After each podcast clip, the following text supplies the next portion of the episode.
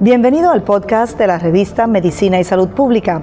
Escuche los avances más relevantes para la medicina en Puerto Rico y el mundo. Si desea ver este podcast en vídeo, puede hacerlo en nuestro canal de YouTube Revista MSP. Saludos, mayo es mes nacional de concienciación sobre el derrame cerebral y es una de las principales causas de muerte y discapacidad en mujeres, siendo las mujeres más afectadas que los hombres. Vamos a hablar sobre el derrame cerebral y también eh, cuáles son los tratamientos para los mismos. Así que me acompaña la doctora Suanet Ramos, reconocida cardióloga, para orientarnos sobre el tema. ¿Cómo se encuentra, doctora? Todo bien, buenas tardes a todos. Bueno, muchísimas gracias. Eh, vamos a hablar sobre cuáles son los derrames, si es que hay distintos tipos, y cuáles son los síntomas, aquellas alertas que nos dicen que quizás podemos tener la enfermedad. Pues básicamente hay dos tipos distintos de derrame cerebral o infarto cerebral, que es el término como se conoce en la literatura. Están los infartos isquémicos, que estos ocurren cuando el fluido de sangre, alguna área del cerebro se detiene, ¿verdad? Porque hay un bloqueo en alguna arteria que puede ser causado por un coágulo, puede ser causado por una, una placa de aterosclerosis o de colesterol. Y hay otro tipo de infartos que son los infartos hemorrágicos, que este tipo de infartos ocurre usualmente cuando el vaso sanguíneo, su pared se rompe y hay un sangrado hacia las cámaras del, del cerebro.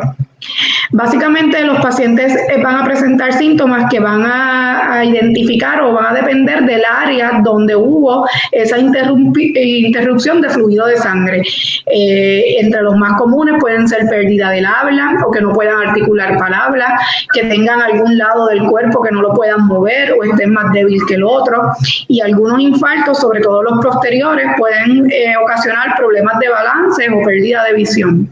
¿Y cuáles son los efectos sobre el cuerpo, verdad? Dependiendo del tipo de derrame.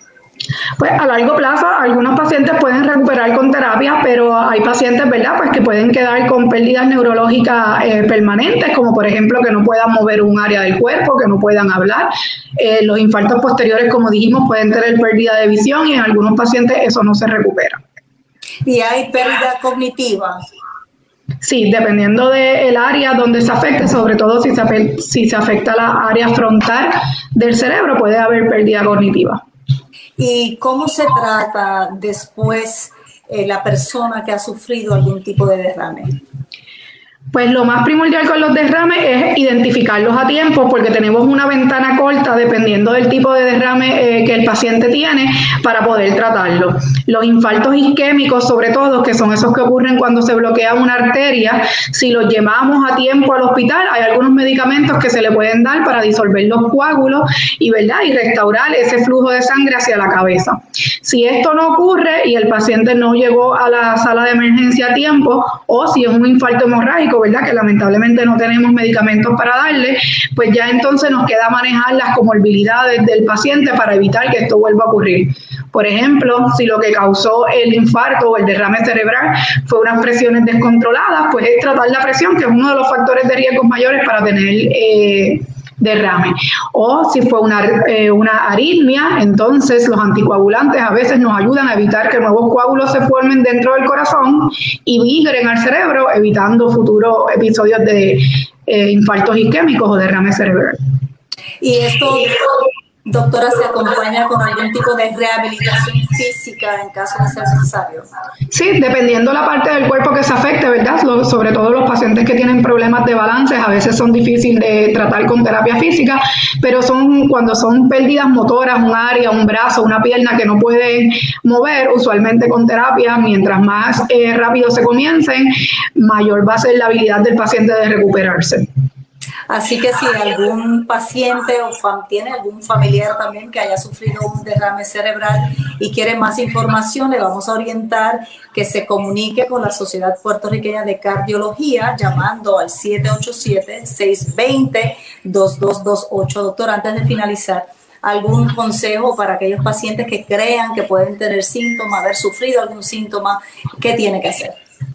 Lo más importante con los infartos es tratar de prevenirlos, ¿verdad? Así que vamos a mantener esa azúcar controlada, esa diabetes controlada. Si usted tiene una arritmia, tómese su anticoagulante y vamos a, mantener las presiones controladas para evitar, ¿verdad?, tener la complicación de un derrame cerebral. Pero si usted tiene algún síntoma a un lado del cuerpo que usted no puede mover, que repentinamente no puede hablar, lo más importante es que de inmediato llame al sistema de 911 o se dirija a la sala de emergencia más cercana. Bueno, muchísimas gracias a la cardióloga, la doctora Suárez Ramos, por la orientación, precisamente en mayo, mes de concienciación sobre el derrame cerebral. Muchísimas gracias.